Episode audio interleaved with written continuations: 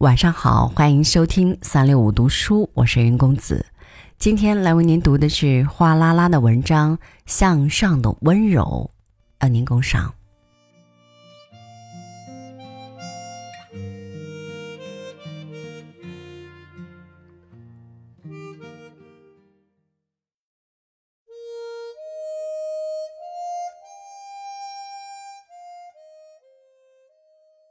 离小区三百米处有一间小小的理发店，店面不大，只摆得下四把理发仪。工作人员仅有一男一女两名理发师和一名学徒。旺季时，三个人忙起来，连吃午饭的时间都没有。最初进店是因为我家有男童，理发时小家伙总是不自觉地把脑袋动来动去。让我办卡的那家店里，所有的理发师都因此头疼不已。朋友得知我想去找一位耐心的理发师，便推荐了这家不起眼的店。他简要的介绍道：“上次我先生剪发，那个店里的女理发师发现他有少量白发，又没染发的心思，竟不嫌麻烦的一根根找出白发，帮他剪掉了。”果然，第一次给我儿子理发，那个身材高大、顶着一头栗色短发的女理发师，并没有像其他同行一样嫌孩子多动，剪得非常有耐心。剪完吹干头发后，他双手轻轻捧着我儿子的头固定住，对着镜子左看右看，就好像艺术家在挑剔地欣赏着自己的作品。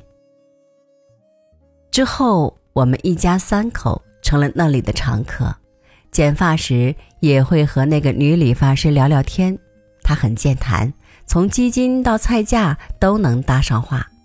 日子久了，我大致了解了她的一些家庭状况。一家三口衣食无忧，即使老公做生意总是赔钱，后来也只是从事薪水低、工时长的工作。但有了这家和朋友合伙开的理发店，收入尚可。他对生活毫无抱怨，甚至在内心充满了温柔甜蜜。幸福的人所流露的气息是可以愉悦他人的。我们后来成了理发师很好的聊友。我一直以为女理发师是喜欢聊天的。可那日换休在家，找了个理发店最闲的时间段去做头发时，却意外的发现他的话非常少，没什么顾客。他很专注的看着视频学习理发知识。见我进来，他将平板电脑调到最大音量，边听边帮我弄头发。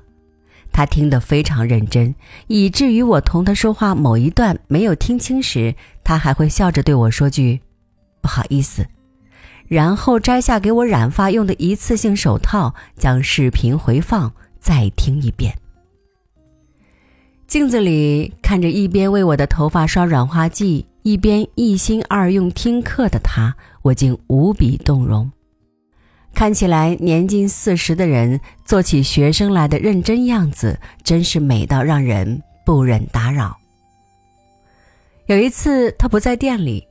男理发师给我剪头发时，闲聊中我也知道了他更多的故事。他来自陕南山区，在完成九年义务教育后就辍学了，和老乡一起来西安工作。当时男理发师是一家店里的金牌理发师，而他只是个没有经过正规美容美发学习的小学徒。但他手脚勤快且十分好学。一有空就站在师傅们身边看剪发，对师傅们也恭敬有礼。慢慢的，竟学得了一手好手艺。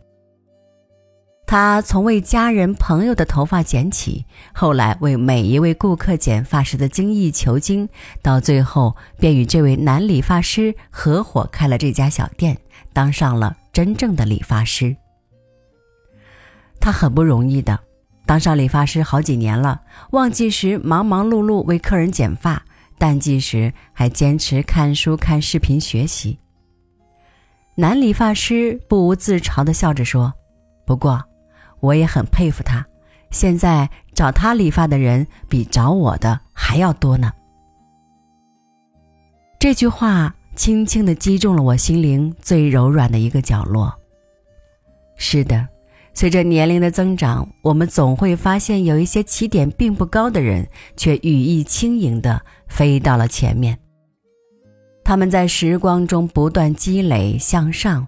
终于有一天，这点点滴滴厚积薄发，形成了一种温柔，却挡不住的力量。